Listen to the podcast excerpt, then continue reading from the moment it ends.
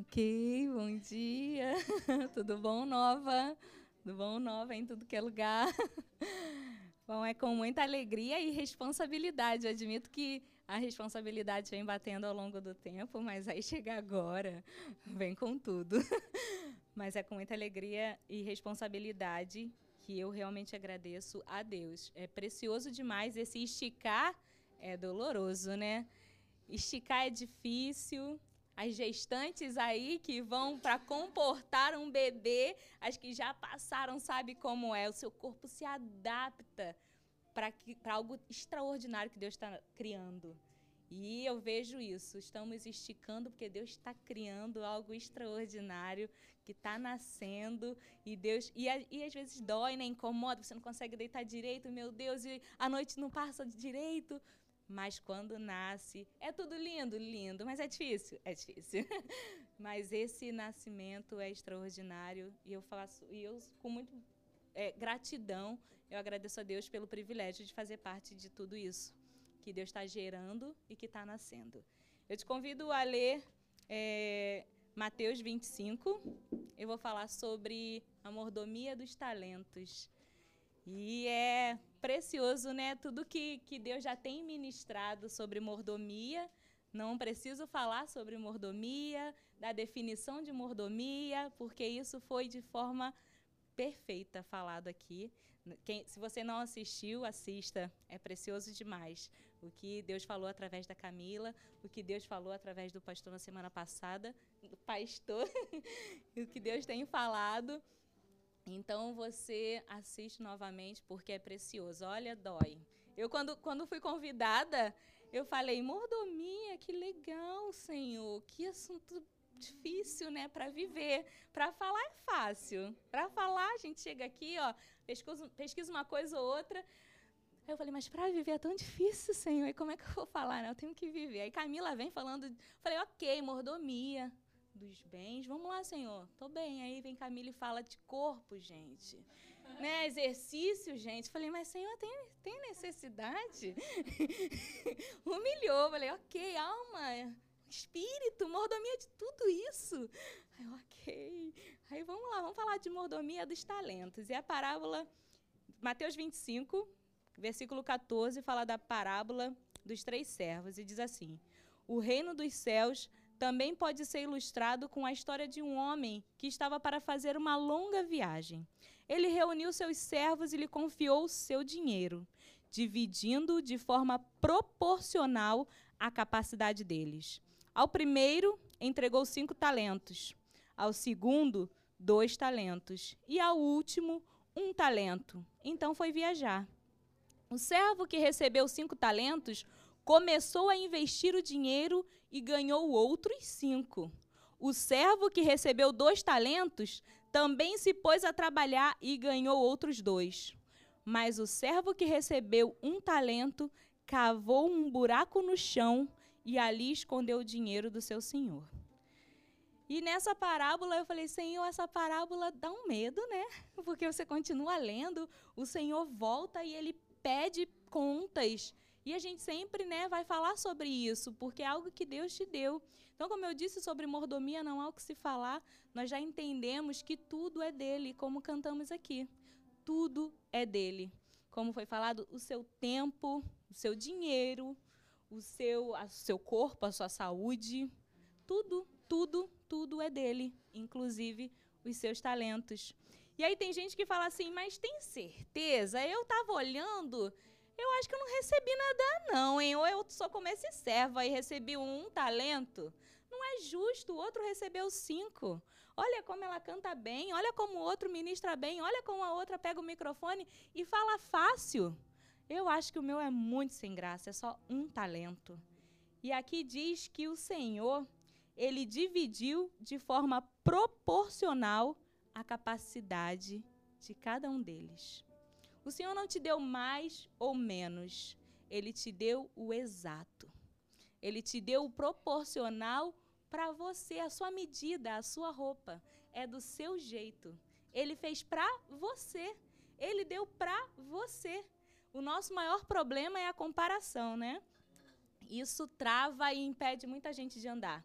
Ficamos olhando porque eu recebi só um, ele recebeu cinco. Poxa vida! Mas ele era capaz de administrar cinco. E se você continuar lendo a parábola, você vai ver que o Senhor foi dando mais para os outros. É de acordo com o momento. Você não é definido pelo, pelo momento. Deus, quando olhou para você, ele não olhou o hoje. Ele não escolheu você pelo que você é hoje. Ele já viu tudo. Porque às vezes nós paramos e, e nós falamos, ah, eu recebi só um, porque eu errei, sabe? Eu falhei, eu pequei. E é por isso que eu recebi só um. Não, você não é definido pelo que você fez ou pelo, pelo que você é hoje. Deus olhou a eternidade. Ele, quando te escolheu, ele sabia o seu erro, a sua falha, aquela sua vergonha. Ele conhecia o seu medo, o seu receio. Ele viu tudo. Deus, quando escolheu Davi, disse: Que homem, escolha. Eu não vejo como o homem vê. Ele não estava vendo aquele Davizinho corajoso, ele também estava vendo Davi adúltero. Ele olhou para Davi e disse: Eu escolho você, Davi, adúltero assassino. Eu escolho você, Davi, porque você vê o hoje, eu vejo tudo. O meu filho, você vai ser marcado, Davi. E nós marcamos só o hoje. Nós dizemos, hoje Deus vai me usar, porque hoje eu li muito. Porque hoje eu. E no meu, não é o meu caso. porque hoje eu, essa semana, eu jejuei, eu fiz. Então Deus vai fazer hoje. O que Deus faz hoje não é pelo que eu fiz na semana, é pelo que Ele sonhou do início ao fim. O que Deus ministra através de você não é pelo que você fez na semana passada ou pelo que você vai fazer na semana que vem. Porque a partir de hoje, eu creio que a partir de hoje, eu cheguei a falar isso com um pastor, com o Márcio, Camila, eu falei, olha, eu tenho certeza que o domingo é um virar de chave, porque eu sei que é para minha vida. E eu tenho certeza que também é para a sua. Mas o que Deus vai fazer na sua vida não é pelo que você vai fazer na semana que vem, mas é pelo que ele sonhou do início ao fim. Ele já viu tudo. Ele não está esperando você se preparar para, enfim, te amar mais e te dar mais. Ele está te dando hoje para que você tenha maturidade para receber mais.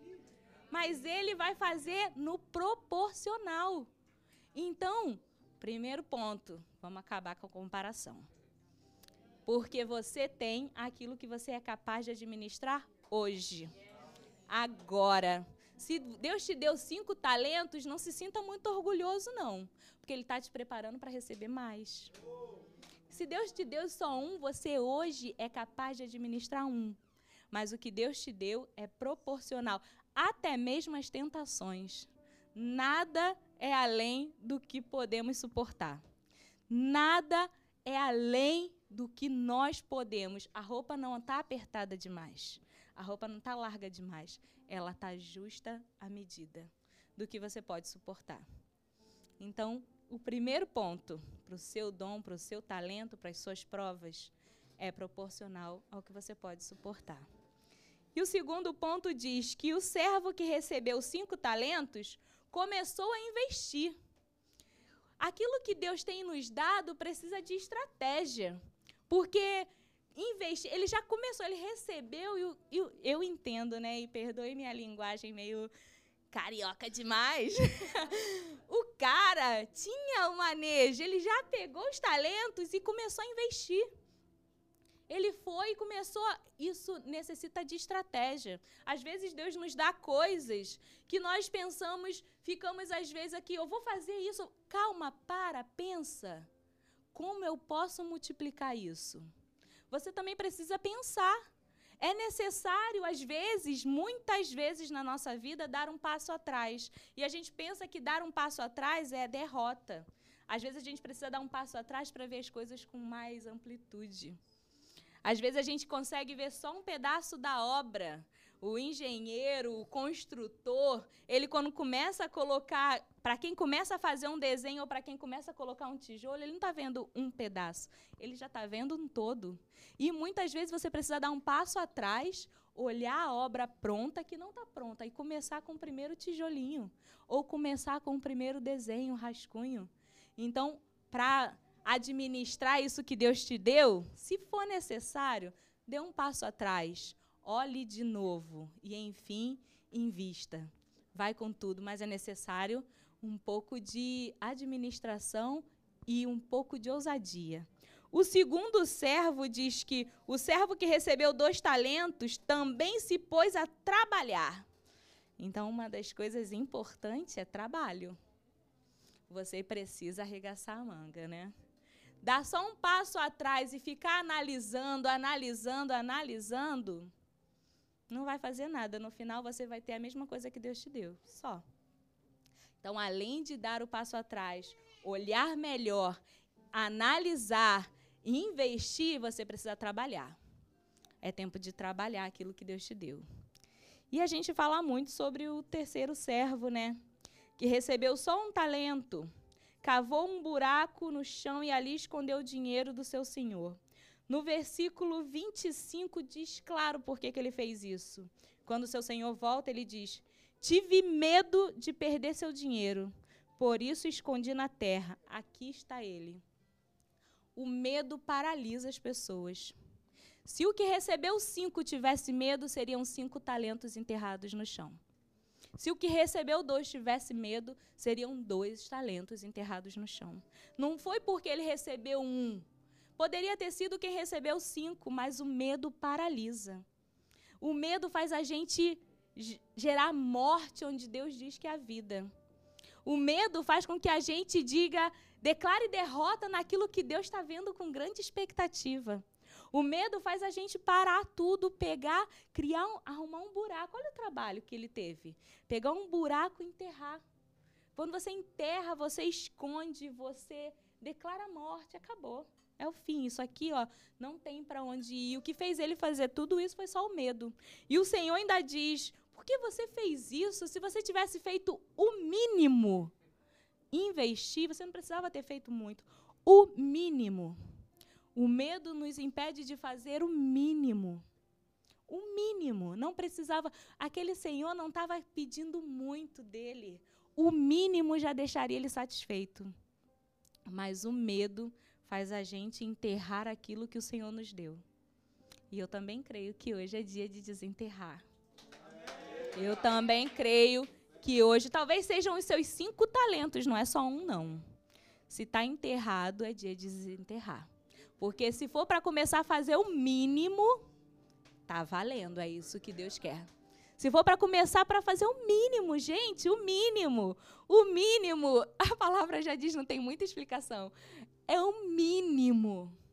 Sem muito esforço, sem muita estratégia. O mínimo. E com relação ao medo, existem algumas coisas que nos paralisam. E o medo é uma delas. A culpa é uma outra coisa que nos paralisa muito. Tem coisas que Deus já nos perdoou e nós ainda não. Que a gente está falando, Senhor, o Senhor me entregou esse talento aqui, mas é porque o Senhor esqueceu daquilo que eu fiz. É por isso que eu vou enterrar ele, porque o Senhor se confundiu. Senhor, eu vou enterrar esse outro talento aqui, porque o Senhor esqueceu que eu não sou, não sou merecedora. Não eu, mas, de repente, o Márcio, Senhor. Por que não a pastora? Não é? Por que não? Só mais um aqui. Olha quem está do lado. E aí a culpa também nos faz criar mais um buraquinho enterrar mais fundo aquilo que o Senhor nos deu. E aí Paulo fala uma coisa assim muito legal. Paulo fala em 2 Coríntios, 2 Coríntios 12, versículo 9, quando ele fala sobre o espinho na carne que ele tinha, e ele recebe uma resposta de Deus. Mas ele disse: Minha graça é tudo do que você precisa. Meu poder opera melhor na fraqueza. Portanto, agora fico feliz de me orgulhar de minhas fraquezas, para que o poder de Deus opere por meu intermédio. Sabe a culpa a dor, o medo, tudo aquilo que você só que o diabo faz você criar buracos, o Senhor faz disso degraus. A sua culpa, o seu medo, a sua dor, a sua vergonha, isso tudo é um degrau para o Senhor operar na sua vida. Assim, tenha orgulho de dizer: Eu sou fraca, Senhor. Eu errei. Eu sou falha. O Senhor, eu sei que o Senhor me conhece. O Senhor sabe que eu não sou merecedora, porque Ele diz assim, Ele diz para mim, Alexandra, quando eu tento criar um buraco, Ele grita, Alexandra, para com isso. Pega a sua culpa, pega a sua dor, pega a sua vergonha, porque a minha graça é tudo do que você precisa. Pega tudo isso, esquece, porque o meu poder opera melhor na tua vergonha. O meu poder opera melhor na tua culpa. O meu poder opera melhor no teu medo, porque você vai com medo mesmo. Porque você vai com a culpa. Você vai com a, com a vergonha, porque quem te honra sou eu. Quem faz sou eu, Alexandra. Então, quando eu, eu tô aqui, muitas vezes eu fiz isso. De pegar ali, ó, eu vou cavar um buraco aqui, porque eu não, eu não sou merecedora. E aí o Senhor muitas vezes gritou, assim como Abraão sabe que estava pronto para sacrificar o seu Isaac. Ei, para com isso. O meu poder opera melhor.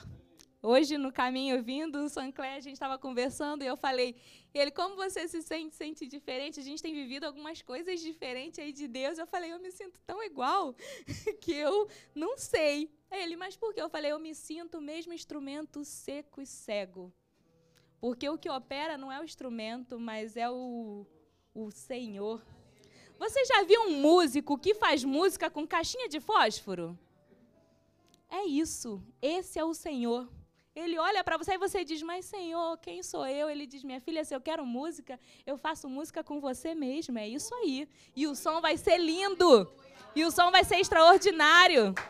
E eu falei com ele, eu falei, como eu me sinto? Eu me sinto como uma faca cega, que quem olha e fala assim, cara, não dá para usar essa faca, né? E vem o Senhor e diz assim, eu sei usar tão bem que eu sei cortar o que for preciso com essa faca cega. Porque quem faz sou eu, não é você. Você é só o instrumento. Então o Senhor, o Senhor dos dons e dos talentos, é Ele quem faz. Você é só um mordomo. Eu sou só uma mordomo. Eu só administro aquilo que o Senhor me deu. E aí você vai falar assim: poxa, mas a história de todo mundo é tão bonita, de garra, de coragem, de vai. Você já leu sobre Moisés? Que história linda. Moisés é extraordinário. Abriu o mar vermelho, fez água sair da rocha. Moisés, através de Moisés. Quantas coisas extraordinárias Deus não fez através da vida de Moisés? As pragas, e foi, e Deus libertou, e Deus restaurou. Extraordinário foi a vida de Moisés. Mas quando Deus chamou Moisés, o que ele fez? Senhor, é, eu queria dizer que eu acho que o senhor está confuso, mas eu não, né? Êxodo, se eu não me engano, é Êxodo 3, versículo 11, diz assim: Moisés, porém, disse a Deus: Quem sou eu para me apresentar a Faraó? Quem sou eu para tirar o povo de Israel do Egito? Quando Deus chamou Moisés, ele, ele disse: Quem sou eu? Acho que o senhor está confuso. O senhor esqueceu que eu já matei um egípcio? O senhor esqueceu quem sou eu? E Deus não estava olhando um ponto, Deus estava olhando o todo. E a resposta de Deus é: eu estarei com você. Este é o sinal de que eu sou aquele que o envia. Depois que você tirar o povo do Egito, vocês adorarão a Deus neste monte. E aí, quando você começa, quem sou eu? O senhor está vendo que talento foi esse? Eu não sei administrar, eu não tenho a estratégia daquele irmão que já saiu fazendo, eu não tenho o talento daquela irmã que vai cantando, eu não tenho isso, eu não tenho aquilo. E o Senhor, a resposta que precisamos para seguir é: eu estarei com você. É só isso.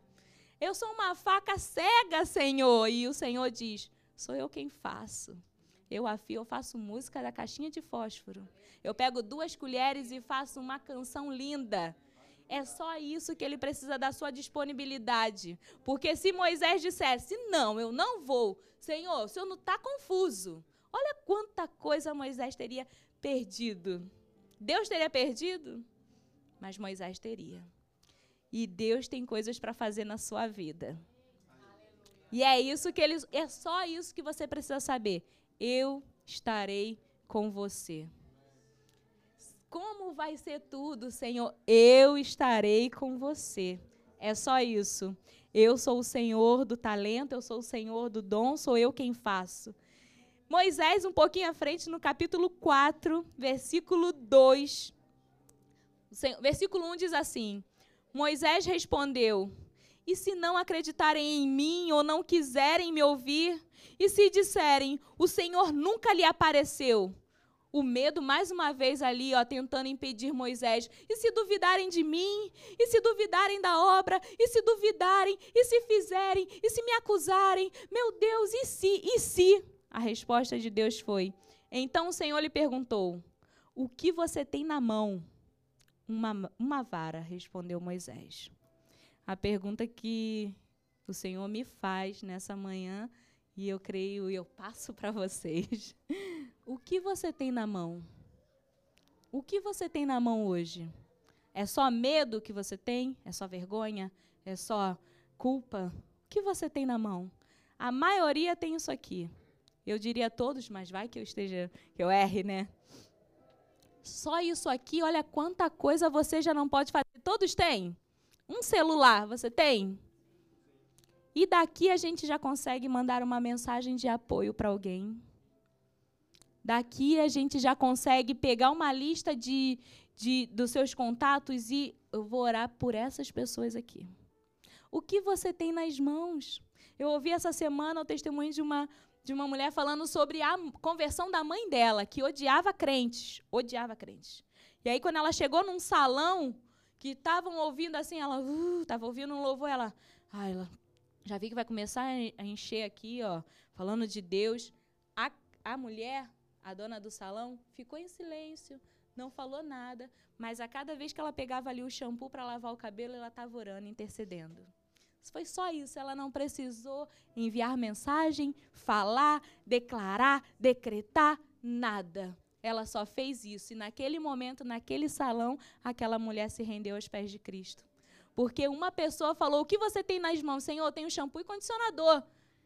Mas você sabe orar? Sei. Então faz isso com oração faz isso, você vai transformar um shampoo e um condicionador em flechas, em armas. Você vai transformar porque nas minhas mãos um talento é multiplicado. Faz o mínimo. Faz o mínimo, não enterra. Faz o que você pode.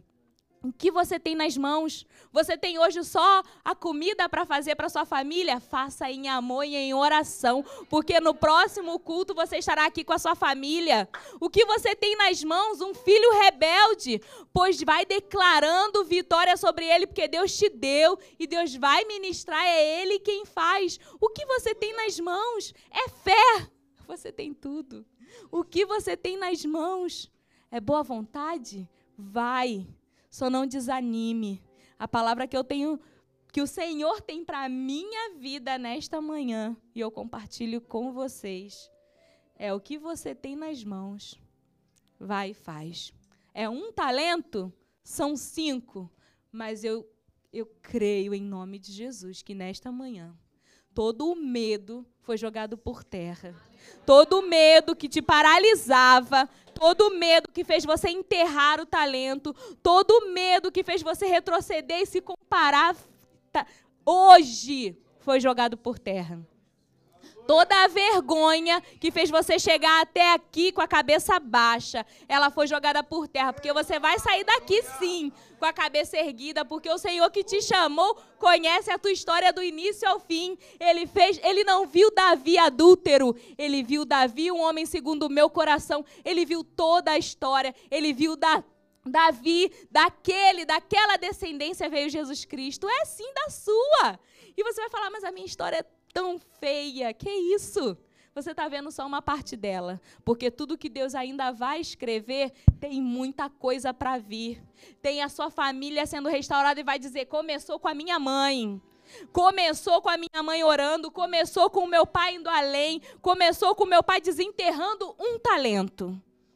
Começou com o meu pai chegando em casa, reunindo a família e dizendo: vai todo mundo procurar os talentos enterrados. Porque, como autoridade, nós vamos agora multiplicar tudo aquilo que o Senhor nos deu.